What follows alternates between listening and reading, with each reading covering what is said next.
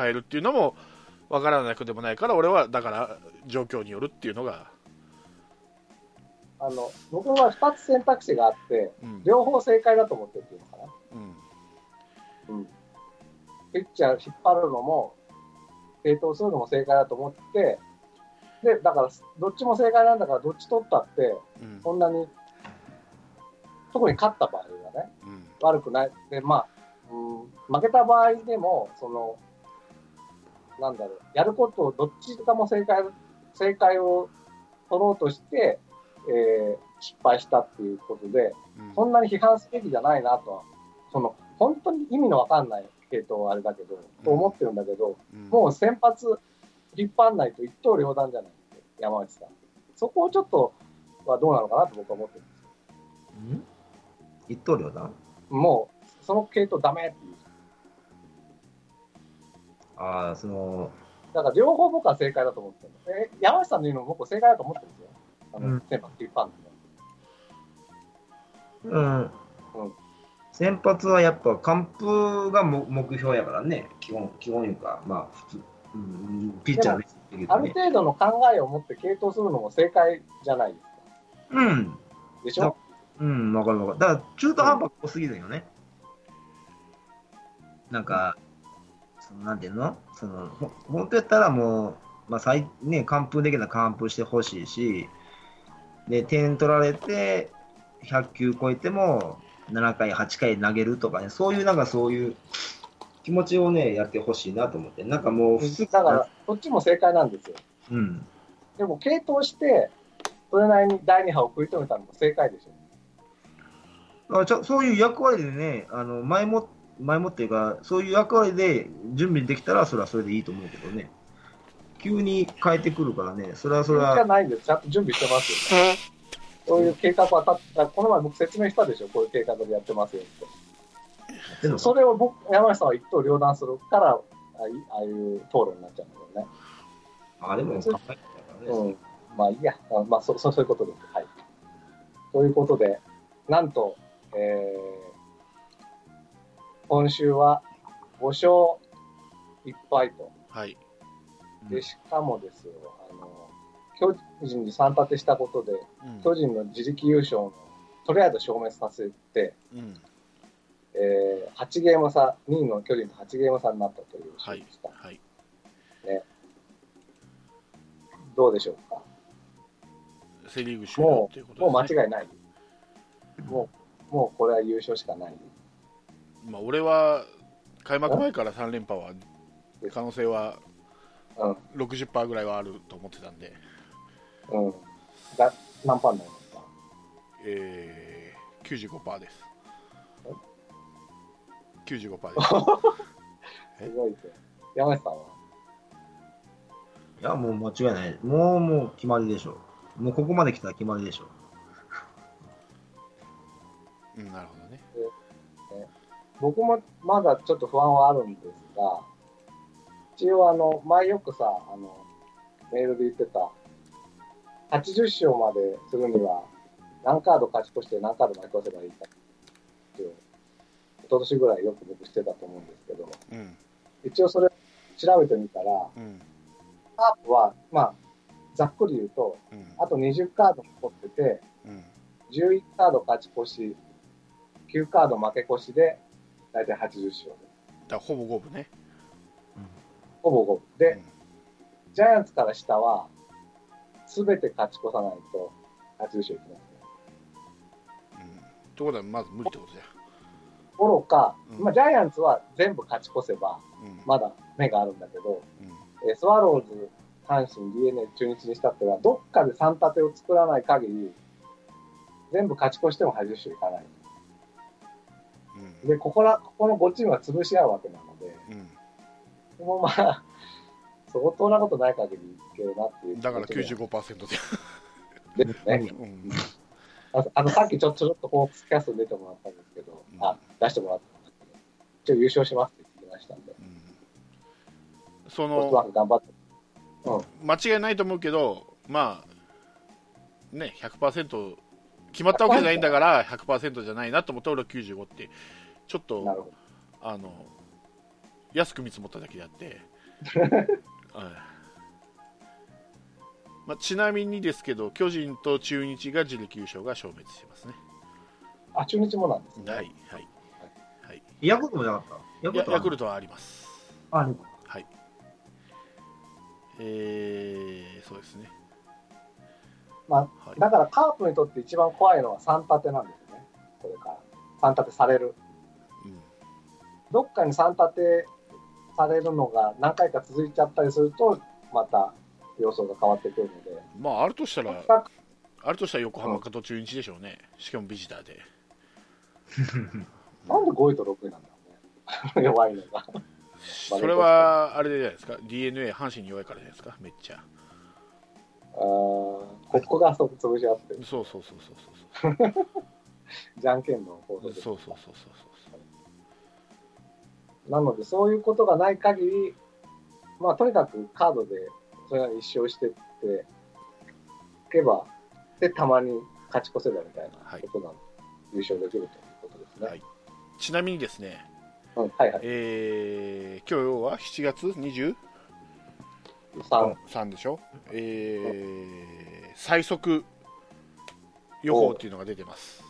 はいはいはい。えー最速ってことは、えーカープが、えー全部勝って2位 ,2 位が常に負けるってことか巨人が負けて、まあ、例えばヤクルトが上がってきたりヤクルトが負けて全てうまい具合にいって最速マジック点灯が7月27です、7月27、はい、はい。今週今週ですね今週だ。今週だ。は最速マジックがね、いはい。えーで、えー最速 CS 決定が、えー8月25日、まあ、約1ヶ月後。あれ？もしもし。もしももしもし。い。やはい、今ちょっと途切れました。はい。あ、の、8しか聞こえなかった。うん。8月25 48ぐらいになるのかな、マジック点灯して。27にえーっと最最速速マジック点灯が7月の27日、27日。はいはい。で最速 CS 決定が8月25、25。うん、で最速優勝決定が8月29えー、あ、最速がね、東京ドームだ。はい、でも最速ですからね。カープが全部勝って 2位以下が都合よく負けてくれたらの話ですからねこれ、えっとね。うん、まあ、やっぱり去年と同じぐらいじゃないですか。そううん。こんな強くないからね、この人。とはいえね、カープ自体も。どう試合が埋まってくるのかわかんないですかね、その中心になったやつがね。だから、いつになるかちょっと微妙な感じ。うん。もう全部、もう阪神休みなしやもん。ダブルヘッダーするいてるうん。だからその、あの3子の3連戦がどこに入るかわかんないけど、また。うん。まあでも21日以降って言ってたからね。あ、そうなんじゃあ、うん。結構もしかしたらさ25日週とかになっちゃうかもしれないですね。もう、いや、もう、うん。だからダブルヘッダー2回ぐらい続いてましたね、甲子園。だけど、なんか甲子園の警備の都合でそれができないか、やるかやらないかで揉めてるんですけどね、今。しかし、まあ、まだこの時期でそんな話ができるとは、このチーム状況で思ってなかったですけどね。もうあれじゃないの？阪神もあのうん、もう CS とかの目がないんだったら打ち切ればいいんじゃないの？メジャーみたいに。もうやらない。かもう引き分けとしてカウントする、うん。うん、引き分けとしてカウントするか。ら、試合放棄うん。そういうかもしれないメジャーってああああいう感じでしょ？確か。もそう、そう。優勝あのあれでしょ？ポストシーズン関係ないチームは打ち切りとかやるでしょ？ある平気で。あそう記録関係ないんだね。タイガースはその方がありがたい気がするけど、まあまあまあでもね3さうん。位 A クラス争いしてたらその時にねやるやらないといけないだろうけど。もう5位6位どうせ頑張っても4位までよっていう時はもうややら やややらないわけにいかないかもしれないけど引き分け扱い。もなるほど。ううん0.5勝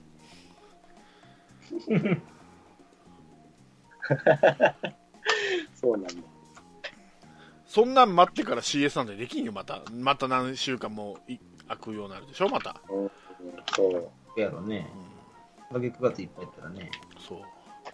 まあ、幸い今年はねカープ試合こなしてるのが、まあ、す今のところ少ない方なんでうん。去年は多かったんでね、一番紹介してたんで、うん。今年は逆に少ないんで、まあ、そんなに間が空くことはないでしょうけど、はい。まあ、でもこれね、巨人が88試合して、カープ82試合でしょ、6試合、うん。えー差があっての8ゲーム差はね、これ結構きついですよ。単なる8ゲームじゃないですからね、これ。下手したら、これがプラス6されることだってあるわけでしょ、6連勝すればカープが。もう10ゲーム差以上開いてるってことそうそう、だからね。14ゲーム、そうそう、14ゲーム開いててもおかしくないわけだから。うんうん10ゲーム減らすなんて、そうそうできないからね。あのまあでも今年はそういうことはやらないでしょ、やっぱり。終わったな、これね、これな、これセ・リーグ終わったな、今年は。もう、ここから消化試合だな。まあ、僕はもうちょっとこう、中あれですけど、気を引き締めなきゃいかんとは思ってるけどね4連覇に向けて、あとは丸をどうやって引き止めるかと、そう、それが重要ですよ。最悪は丸と松山が同時に抜けるって可能性があるわけですからね。うん。うんうんで、野間が 2, 2年目のジンクスで打てないでしょ？としたら、せいやしかないわけですから、今。これは困るな。あうんで、こんな感じで、あの、実はですね、ーはい。あの、はるか昔、6月9日うん、にですね、うん、実はメールをいただいておりまして、ほうん、で、これが、ちょっとあの、我々があんまり見ないようなところにポツンとあったもので、う、はい。全く見逃して、ついさ先日発見したものですから、ちょっとそれを読みと読みたいと思うんですけど、いいでしょうかね。どうぞ。いいでしょうか。あの、赤ヘルボーイさんからです。どうもすみません。あの、2ヶ月以上遅れました。1ヶ月半以上遅れましたが、えーいつも楽しく拝聴しております。お三方絡みが楽しかったので、またいつか3人のカープキャストを復活してもらえると嬉しいです。あの、これ、我々交互にやらなきゃいけないっていうお話ですね。うんで、えー交流戦も始まり、パ・リーグ相手にだいぶ苦戦している我らがカープですが、なんとか持ちこたえているのは苦しい台所事情の中、選手フロント陣ともになかなか頑張っていると思いますが、いかがでしょうか？さて、今日はよくお話に上がる堂林、野間両選手について自分なりに考察してみましたので書かせていただきます。素人目線かつ拙い文章ですがご容赦ください。ちなみに個人的には2人とも好きな選手ですが、ひいきというほどではありません。あしからず。えーひいきの選手は相澤、松山、そして、あ、この話の忘れてたな。美馬です。ということで、ちょっとじゃあこれも後で。はい。で、えーまずは堂林選手について。2010年中京大中京高校よりドラフトで2位で入団。2012年に、2009年じゃないかな。堂林は。あ、そうですか？じゃあ、2009年に2位で入団と。うん堂林はこの会社ちょっと厳しいですよ、僕は。間違いは。チェックが厳しいね。チェックはいはい。2012年に一軍一軍デビューはいいですか？一軍デビューし、レギュラーに定着すると、打率2ちょっと待って割4分、チェック、チェック、チェックですね。進めますと2割4分2厘15本。2013年ですね。あ、あ、2012年か。デビューだよ。あ、デビューはデビューね。はい、すいません。はい。で、打率2割4分2厘15本42、打点42でブレイクと。はい。翌年には野村健次郎監督の現役の背番号7をつけるも、それ以降は伸び悩んでおり、近年は外野手へ転向と。うん通算成績は9年間で484試合出場で、うん。1515打席、316安打、打率2割3分7厘、31本、ホームラン31本、うん135打点、うん。20盗塁、うん。59失策と。うん。で、えー年間平均としては、あのこれ、6月9日までのあれですけど、うん107.25打席、年間平均では今立たせてもらっているという。それ野間。ね。堂林。堂林は168.3あ、ごめん、間違えた。うんま、すみません。えー年間平均168.3が堂林。で、うん続いて野間うん。の、野間は2015年に中部学院大学からドラフト1位で入団。いいですかね？いや、知らん、興味ないです。石田が1位じゃなく、えー野間が1位で入団。で尾形監督の入団当時の背番号37を与えられ、障害を受けるもその身体能力を生かしきれず、いまいちパッとせず、近年は守備、ダイソー要員に。しかし突如、今年2018年、開眼し、プチブレイク中と、うん。まあ、開眼しはハテナってことですが、うん。通算成績は4年間で294試合出場で429打席、104安打、えー打率は2割6分9厘、ホームラン4本32打点。あ、さっき OPS4 忘れた。あれ ?OPS 書いてないんだ書いてないねで OPS が6割9分2厘で、26盗塁で 2, 2失策と。うんで、でさっきの堂林の100年間168打席平均に対して野間は年間平均107.25打席とうんもらってるということですね。で、以上のデータが示す通り、意外にも1軍での打席数は堂林の方がはるかにもらっており、言うほど野間選手は優遇されているわけではないことが分かりました。付き合れば野間という流行り言葉による風評被害だったかもしれませんねと。それでも2人とも他の外野手よりはずっとチャンスをもらってますが、なお今年 2018年6月9日現在の成績は、堂林が打率2割5分、5打点、0盗塁、出塁率3割、OPS6 割5分7厘、得点圏打率は4割5分5厘と。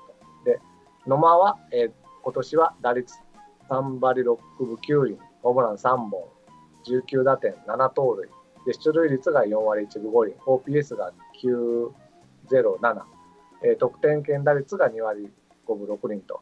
チャンスでは堂林が強いことが分かりますが、それ以外では野間が圧倒しているようです。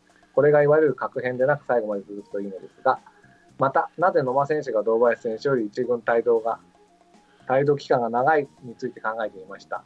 これについてはやはりスペシャリストなものを持っているかどうかというところに尽きると思います。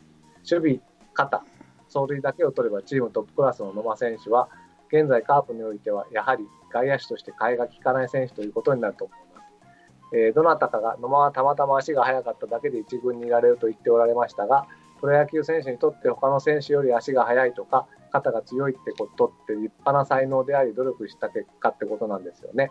堂林も好きな選手だし、打撃の才能すごいと思うので、必ず頑張ってほしいです。くれぐれも2軍の帝王で終わらないようにと。えー長文ダム失礼いたしました。これからも放送を楽しみにしています。交流戦勝ち星に向け頑張れカープと。で、追伸。たまにゲストで来てくれる別府さんの理路整然としたトーク好きです。また呼んでいただけると嬉しいなということで、うん長文でいただきましたが、やっとご紹介しましたと。はいでちなみに、あの最後のちょっと追伸のところで、はい別府さんとおっしゃっているんですが、うんペップさんなんですよね。はい PEP のペップさんなので、はいぜひあの今度かペップさんで読んでいただけると、あの本当にペップさんもあのこういうふうに言ってくれたってことで喜んでましたので、またいつか出てくれるんじゃないかなと思っております。あのーで唯一、は唯一阪神ファンのカープキャストファミリーですからね、ペップさんは。そうそうそうそうそう。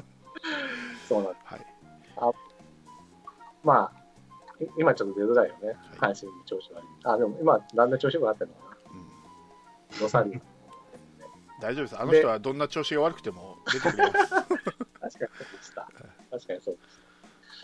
で、あとそのじゃあ中心の話はどうですか？あの、要するに、堂林はチャンスもらってるんじゃないかって今まで。それは監督が違うからね。いやだからかん野村監督の時はそうだったかもしれんけど、尾形監督になってからは完全に野間の方が使われてるから、優遇されてるんですよ。でまあ、さっきもいいやあったんですけど、野間が入ったのは2015じゃなくて2014のドラフトね。あ、14。だからこれあれか、入った年も降りてるのかな。ね、2010年に入って、2015年に入ったってことですね。はいえーで、ざっとね、うんこの選手メーカー見たんだけど、ざざっと尾形さんの2015年になってから、えーどれだけ使われてるか、単純に試合数です、打席じゃなくて。えーっと、野間は246試合、これ、あのシーズン始まる前ね、うん。今年のシーズンが、あの選手メーカーなんで。でねまえーで堂林はえー2015年以降は、まあ、100ちょっとぐらいなんですね、だから倍ぐらい使われてるんですよ、野間の方が。単純に試合だけ、だから試合だからダイソーもあれば守備固めも含めて、うんだからもう違うんですね、ここで。もう倍倍以上違う、1.5倍ぐ、1.5倍はいかないか、まあ、倍以上違うわけですよね、野間と堂林って。うん。うん。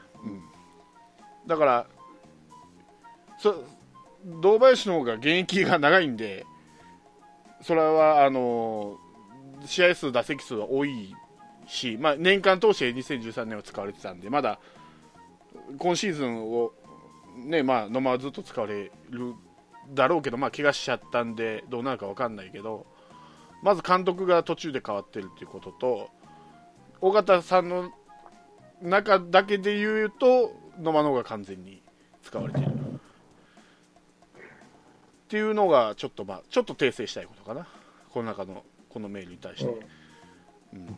まあだから言いたいのは年間平均がやっぱり堂林の方がやっても、そとは言っても使われても、監督変わった変わらないにおいてもであうん、とあともう一つ言いたいのは、俺は堂林はもうい、いつもこの堂林の話題になるときに言うんだけど、半分ファンに潰されたようなところがあるんで、相当な、まあ、やじというか、プレッシャー。というか、だめ出しも食らって、それを受けずにきたの間と、それをもろに受け止めてきた堂林はちょっと違う。付き合えばのまま相当なうん、まあでも、まあ、それはまあね、なかなか答えなそそれはあのなんていうのかな、ネット上で言われてることと面と向かってのやじと違うから、やっぱり。やっぱり堂林は面と向かって、やっぱり2軍にいる時でも相当やじられたし、経験も持ってるし、うん、あれだけね、ホームラン打ってあれだけ増える選手だから三振も多いのは当たり前なんだけどそれも許さなかったしファンは。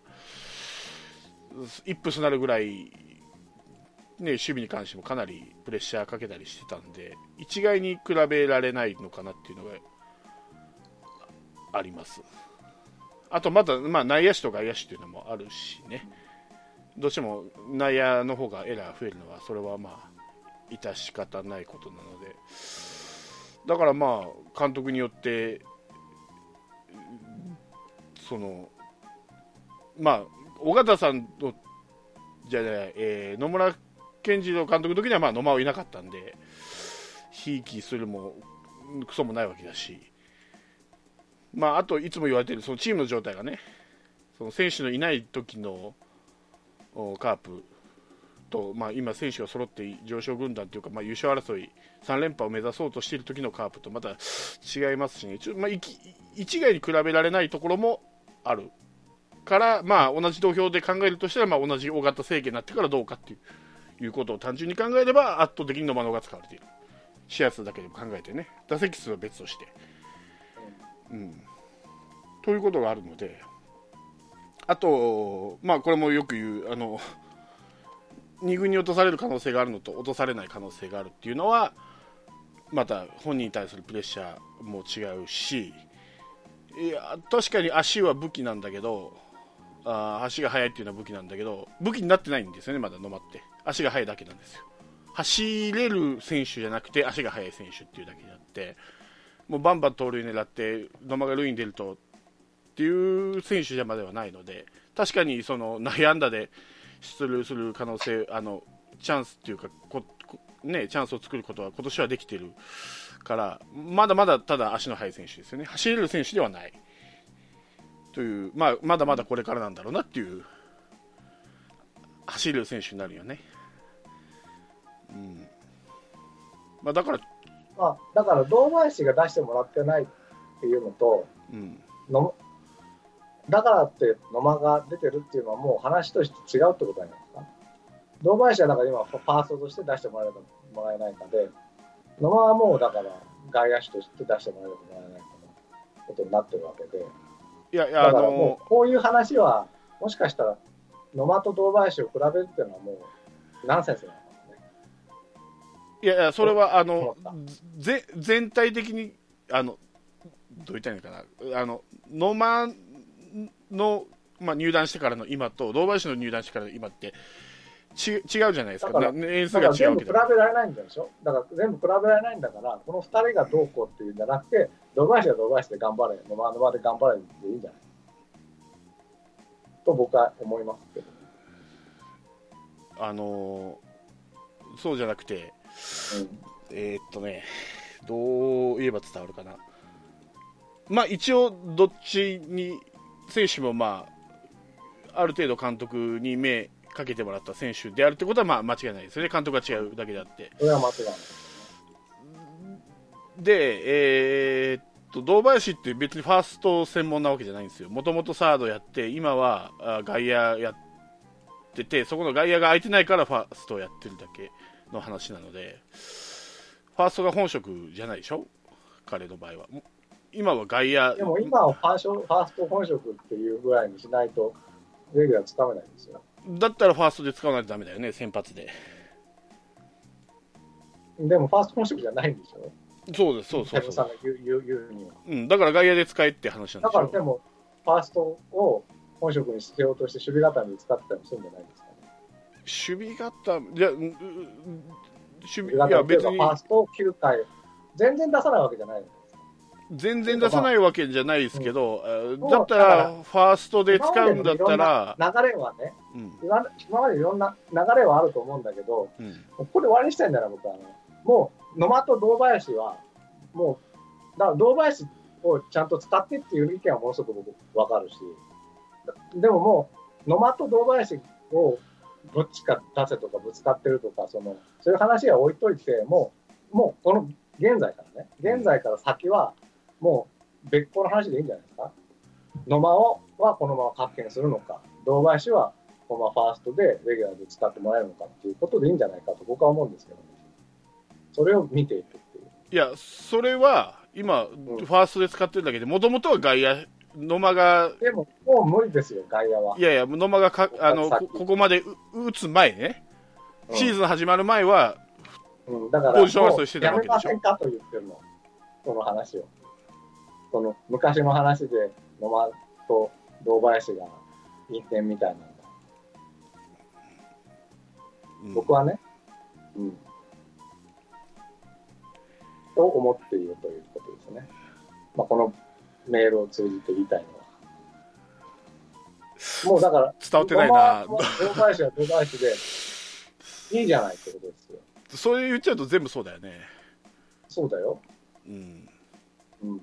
ポジションあ争いをしてるわけだから。絶対に、このせいやみたいにものすごい成績残すのが目に見えてるのに使ってないっていうわけでもないし、それはだからもう堂林今、ここで頑張ってもらうしかないわけです。いや、それはそうなんだけど、どう、うん、うまく言えないから多分伝わってないと思う。と僕は思っていると。活躍処理も試合に出れんかったら活躍も何もできないからね。だからそれは試合に出してくれと言い続けるのは僕はいいと思ってるの。でも、そこで今、活躍もしてたりしてる野間を2軍になんだ苦労してないからどうとかとか、まあ、そういう比較対象で置くことがもう今や今やもうナンセンスだと思ってるんだよね、僕は。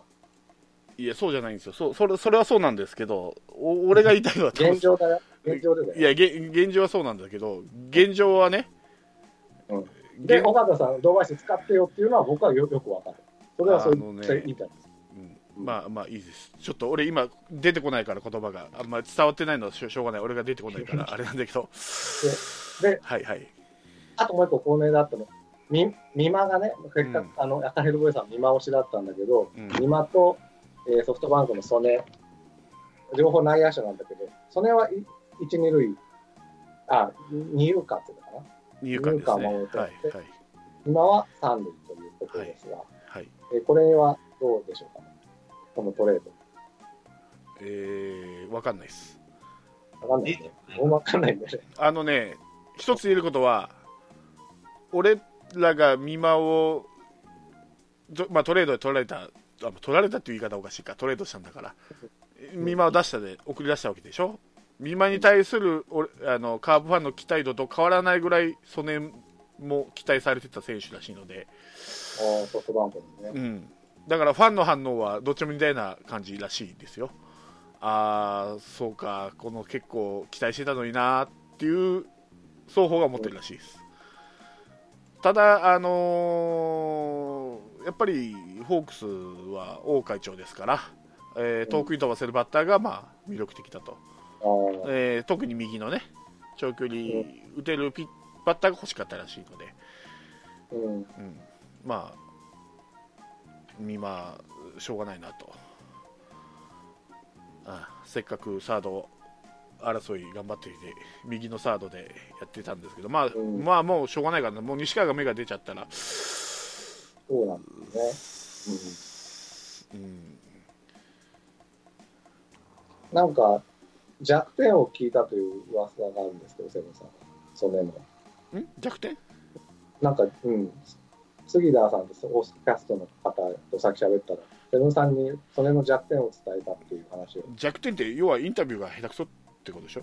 あ、な、そうなのなんか、なんかすごい弱点があるから、それはセブンさんにないないないないないあ、なんだ。うんそういうことなのインタビューのが苦手だっていうだ。だけだけ、え。え手の内さらすわけないでしょ？そうですか。まあただね。うんうん。ただね、まあ、ソフトバンクと初めてじゃないですか？トレードするのって、サファで取られたりもあったけどね。トレード初めてか。うん、サファでも一回西武経由してますからね、あ、そうだ、そうですか。そうだ、そうです。ですね。うん、直接もなければ、うんあのあれもないでしょ？確かにあのななんだったっけ？あの戦力外になったから取ったとかいうのもないし FA もないし、うん。うん、まあ達川取られ、まあ、取られたっていう 夏川は確かに取った取られぐらいですからね、まあ、達川も別にユニフォーム着てたわけじゃないですからね、カープの。たね。まあ、その時はね。うんそうですね。まあ、バンクの選手ですから期待はしますよ。うん。いいう。ん、もうあのう若い素材を見つけるのにはもう目はしっかりしてると思ってるんで、うん。うん、ただまだ左かいと思っただけで俺は、うん、そうだ。うん。ね、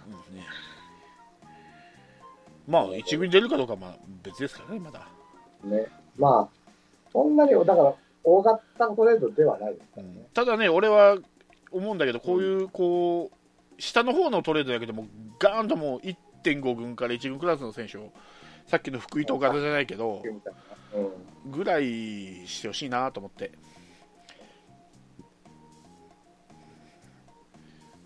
もう、ねうんうん。俺なんならこうキャッチャー困ってるところ磯村出してもいいと思ってるぐらいだから いや本当にだって坂倉もいるし中村翔成もいるわけだからキャッチャーをうん。なんならちょっと困ったら白浜だっているわけだから白浜石原白浜相沢でとりあえずなんとかなるでしょ、なる。うんそれでいい左ピッチャーとか取れたらうん。俺磯村出しても取ってほし。いうん、磯村出してもいいなって思ってるぐらい、それはそう思いますよね。うん。野手同士とかじゃなくてね、うん、うん、その、多分キャッワチャー。キャッチャーどこも困ってるだろうからね、です。うん、うちだけですよ、困ってないの。そうそう。だから。DNA なんか、伊藤光取ったからね。トレードでしょ、うん、トレード。まあ、そんから白崎出したけどね。高城と、そう。ん。あこれは結構ででかいんじゃないですか、でも。まあね。うん、即戦力キャッチャーですからね、うん。山下さんはどう思う？はい？トレード。トレーうん。もうガンガンやったらいいんじゃないですか？そしたらもう、し試合も面白くなるんじゃないですか？今今ちょっとあの話もちょこっと出てるよね。あの現役のドラフト、えっと、ルール5ドラフト？メジャーでいう。あの現役選手でそそんなに使われてない選手をなんか、とドラフトで取って貸し貸し借りじゃないけどそんななんかあるみたいですよ。レンレンタル席のようなみみたいな感じのなんあかまあ例えばね左が溢れてるピッチャーピッチャーが左溢れていったら例えば広島足りなかったらじゃあ広島にみたいな感じで、ーうん。うん、がまあ検討検討っていうか、まあ、ちょっとお腹ぎで話題が上がったっていうぐらいだけどね取り入れるかどうかは、まあ、でも大体メジャーを後追いしてるんで、まあ、いずれ入ってくるかもしれないけどね、複雑やな、そうなったら。あとまあなんか球団が増えるだ増えるんだのいう話もあるし。ああ、ありましたね。なんかね、ゾゾだっけ。そうそうそう。DH セ・リーグ DH 入れるのか入れないか問題もありますし。あー。なぜかそれを反対しているのがいカープの松田オーナーっていうね。俺はもうずいぶん前から DH 入れるべきだと思ってるからね、うん。そその方が育つと思うからバッターが。それ余分に使えるからね。そう。余分に使えるし打つことだけ専念すればいいですからね DH 使ったり。で例えばその打つ方はバティスタとか松山とか打つ方はあれだけど守備がっていうのだったらねそこにうん。例えばポンと下鶴入れられたりできるわけじゃないですか今調子いいんだから。あれだけ活躍しても次の日ベ ベンチスタートとかさちょっとかわいそうだ、何回目や、これ？うん。そういうのが少しでも解消できたらなっていうので、D- 俺は DH 制はありかなと思って。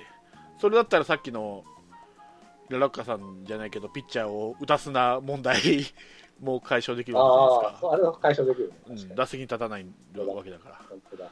うん。俺はもう DH は絶対取り入れるべきだと思ってますけどね、まあ、け結局その何ピッチャー交代のそのなんていうの？その采配采配とか見たいとかうん結構それが楽しみだっていう人もいますけど結局慣れたらね慣れてしまえば忘れてしまいますんで過去の。そういう言葉。ね。まあね。結局ね、あのー今の何？えっ、とリクエストにしてもねもう慣れたでしょ、もう1年経ってないけど。リクエストしろとか思う。ね。逆に、うん。あの何でもしないのとか。逆に講義があれで減ったらしいんでね、あ、そうそうそう。う。ん、リクエストも最初のうちはそのなんていうの？ミスジャッジも野球のうちだみたいなこと言ってたけどさ 今誰も何も言わないでしょ？もう。コリジョンルールもだってそうでしょ？もう慣れてしまえば最初はねどうのこうのってあるけど慣れてしまえばもう。そういうものだとして野球を見るんで。大丈夫です。だからセ・リーグも DH も俺は。大賛成ですね。はい。え何人か。あれもそうだった、それは思い出したけど、予告先発だってしばらく言われてたからね、あれーもあー予想するのが楽しみだっつって言われてたけど、もう今じゃ予告先発当たり前だから、セ・リーグも。昔はね、誰だ誰かなとか、うんマイケンかなとか、大竹かなとか、うん待って、先週の火曜日投げたからとか言って、そそれ球場行ってからの楽しみだったけど、とか、偵察要員とかあったでしょ、今、偵察要員なんかないから、ね、DH 今村が懐かしい話になっているから。だってやっちゃいけないのか。それを。予告先発でしたから。警察用みたいな。あのいや、いらないもんはね、偵察。まあそうそうだけど、前の日のピッチャーとりあえず入れとくみたいに、やっちゃいけないってことですよね。いや、やる必要ないもんね、予告や先発る人はない。うんまあそれはそうか。だから急急遽変えるときには、事前に言うじゃん、試合前に。うん。うん。ちょっと怪我したからとか、体調が崩したので、変えさせてくれって、相手の監督に。うんその予告先発の時もね、結構聞きましたから、俺、方々で、その、もし楽しみがなくなるみたいなこと。今、当たり前に、逆にそれ狙ってさ、うんチケット買えるぐらいじゃん。あ、こう、ジョンソンだから、助かったから。うん、ジョンソンだから勝てるわーとか、この日、ジョンソンだから買うかチケットみたいな感じにななってきてるじゃん、今の。もう当たり前に。慣れで当たり前になるんだよね。うんだから、申告敬遠も、今今慣れてないだけでさ、そのうち慣れれば当たり前になってくるし、リクエストも当たり前になってくるし。はい。というわけで、DH も。当たり前になってきてほしいですけどね。はい。マイナスが見当たらんのでね、うん DH にすることによる、あんまり。弱いからね、セ・リーグ。本当にね。うん底上げにはそのぐらいしないといかんかもしれない。うん。けど、他のチームが強くなっちゃう。でカープが一緒にできなくなっちゃうぐらいがデメリットだね。ならない、他のチームは。悪いけど。俺、もう4連覇も見えたわ、思って。うん いや、丸次第だけどね。丸が抜けんかったらなおさら。うんじゃあ来年もっと大変そうだけどね。じゃあ、とりあえずそんな感じで、はい。なんか他に残したことありますでしょうか？ないです。ないですか？はい。何分やりました？2時間ぐらいですね。約。おお約2時間。うん。これ、これし、新しいスカイプだと時計が出ないんだよね。あ、そうなんですか。うん、だから何分やってるのか分かんないんですよ。本当だ、出ないね。あ、出るよ。出る出る。出る出る。どこ？出ないよ。えっと、左上の方。あ、これか。うんあ、本当だ。あ、これ時計だったんだ。うんはい、わかりました。時計？時計時計ではないです時間。時間、時間、時間をはい何分取ったか。ということで、じゃあ、とりあえずこの辺で、はい。今日のキャプラストは終わりにしたいと思いまはい。すね。来週は阪神と？あ、そっか、来週の話なんだね。来週は、阪神と d n a か。そうね。甲子園と松田ね。朝から阪神ですね。うん。え、松田？あ、ですね。そうです。甲子園と松田でしょ？うん、はい甲子園と松田で。なんで、まあ、僕はもうだから5割でいいんだよね。そういう意味で言うと。阪神には見つかちましょう。出しますか、うんメッセンジャーをまたあ当ててこない阪神っていうね。うん まあまあ、じゃあ見つかって、DNA が一緒でいい。DNA はまあそうね。うん。まあ、できれば広島なんで、2つは勝っ取りたいですね。まあ、だから、相手に対して勝ち越せば勝ち越すほど本当に優勝が見えてくるそうですねと。。はっきり言うと、うん。どんどん勝ち越せなくなってるわけだからね。はい。あ勝ち越さなきゃいけなくなってるわけなんでね。うん。敵球団は。そういうことなんで、できるだけ勝ち越すことを目標にするはい。ということです。はい。いいですか？はい。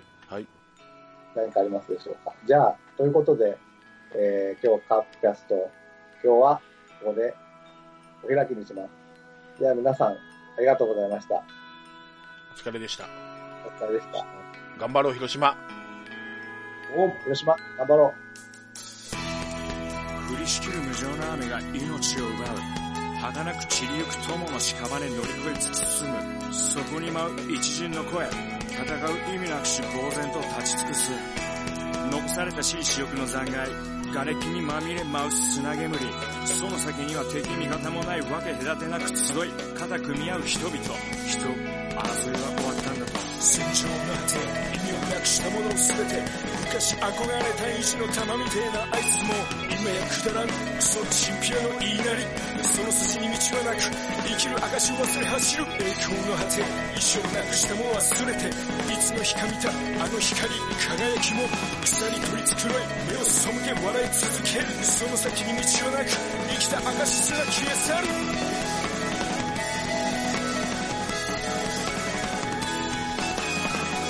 なお前。